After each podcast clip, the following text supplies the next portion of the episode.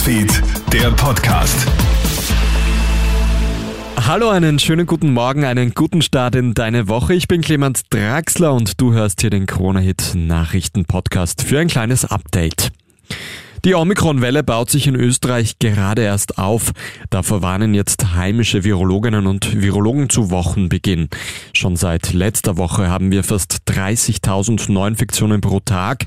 Doch da kommt diese Woche wohl noch deutlich mehr auf uns zu.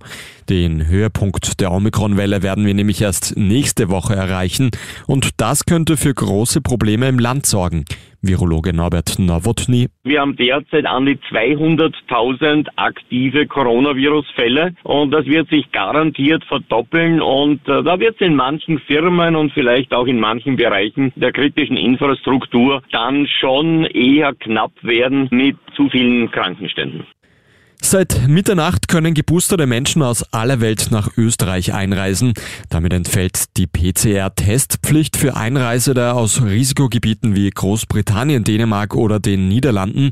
Wer nur zwei Impfungen hat, muss sich allerdings weiterhin testen lassen, um einer Quarantäne zu entgehen.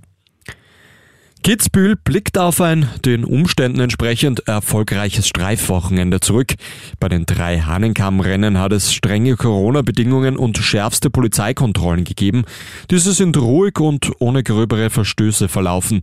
In der normalerweise übervollen Gamsstadt tummelten sich angesichts der Zuschauerbeschränkungen nur wenige Besucherinnen und Besucher. Après-Ski-Partys wie jene im Vorfeld rund um Runtastic-Gründer Florian Gschwanter sind ausgeblieben. Bei etwa 1100 Kontrollen von Personen und Betrieben kam es zu 42 Anzeigen. Und ein blinder Passagier hat rund elf Stunden lang im Fahrwerkschacht eines Flugzeugs überlebt. Der Mann wurde von Polizisten in einer aus Südafrika kommenden Maschine am Flughafen von Amsterdam entdeckt. Das teilt eine Sprecherin der niederländischen Polizei am Sonntag mit. Er sei ins Krankenhaus gebracht worden und befinde sich in einem stabilen Zustand. Es ist ziemlich bemerkenswert, dass der Mann noch lebt, sagt die Sprecherin. Das war's auch schon mit deinem Update. Heute früh ein weiteres, das gibt's dann wie gewohnt am Nachmittag. Einen schönen Tag. Krone Hits, Newsfeed, der Podcast.